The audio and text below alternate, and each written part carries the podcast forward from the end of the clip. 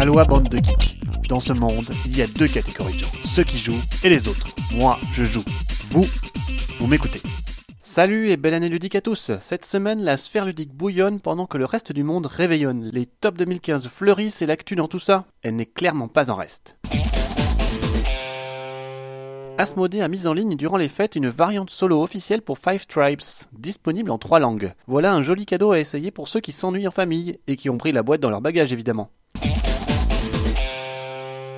Côté pro, Asmodée est en train d'opérer sa fusion officielle et c'est la branche nord-américaine qui a officiellement donc fusionné pour rassembler Asmodée, Days of Wonders, Flight Fantasy Games sous un nouveau nom, Asmodée North America. La polémique enfle de l'autre côté de l'Atlantique où les joueurs se demandent si la vente en ligne des jeux Asmodée continuera. Tout vient surtout d'une erreur de communication de la part d'Asmodée US, qui s'est fondue d'un premier billet bien flou, suivi d'un second n'apportant pas particulièrement les éclairages nécessaires. Qu'en sera-t-il en Europe, en Asie et partout ailleurs dans le monde? On attend la suite du feuilleton de Noël.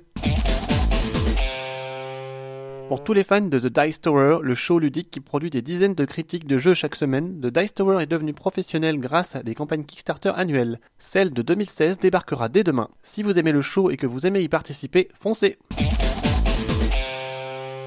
Tasty Minstrel Games annonce la venue de son nouveau Kickstarter Thief Market, le marché des voleurs. Un jeu de dés rapide où chacun lancera des brouettes de dés pour en récupérer d'autres. Pourquoi parler de ce Kickstarter, vous me direz? Car TMG est encore aujourd'hui un éditeur qui sort des jeux difficiles à trouver en Europe, ou à un tarif fort, comme Scoville par exemple. Les Kickstarter de TMG sont souvent rapides et efficaces. Ils sont directement expédiés de Chine partout dans le monde à un prix similaire pour tous. Le jeu étant prévu pour arriver chez vous cet été 2016. Si ça vous tente, vous avez aussi une petite news de Vox à ce sujet.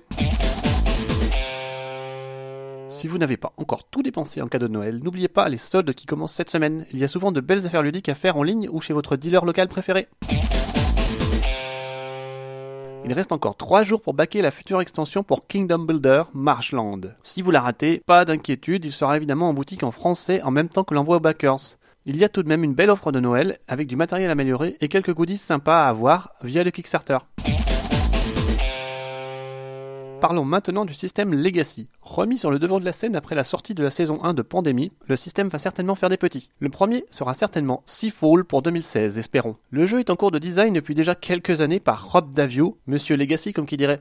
Dans Seafall, point de coopération, mais de l'aventure des mers où chaque joueur partira explorer la carte à chaque partie pour assouvir sa soif de conquête, de découverte et de pillage, qui sait. Pour couronner le tout, le jeu sortira chez Playdate Games, un éditeur habitué aux gros titres ludiques. Pour terminer, vous reprendrez bien une dose de semi-coopératif. Le genre est toujours en ébullition entre les fans et les détracteurs, prêts à pourrir une partie s'ils ne peuvent pas accomplir leur objectif personnel. On en parle dans un article en anglais qui traite du principe en l'expliquant et en concluant habilement que Dead of Winter s'en sort très bien pour limiter cet effet grâce à sa narration et sa difficulté à atteindre l'objectif principal. Au fait, ne manquez pas l'interview de Fernanda Suarez, l'illustratrice de Dead of Winter et de Ashes Rise of the Phoenixborn, répond à Zuton dans une interview extraordinaire et bien menée. Sur le Dovox évidemment. C'est terminé pour cette semaine. Pour vous remettre des festivités, je ne saurais que vous conseiller un petit molki pour détendre nos chers estomacs endoloris.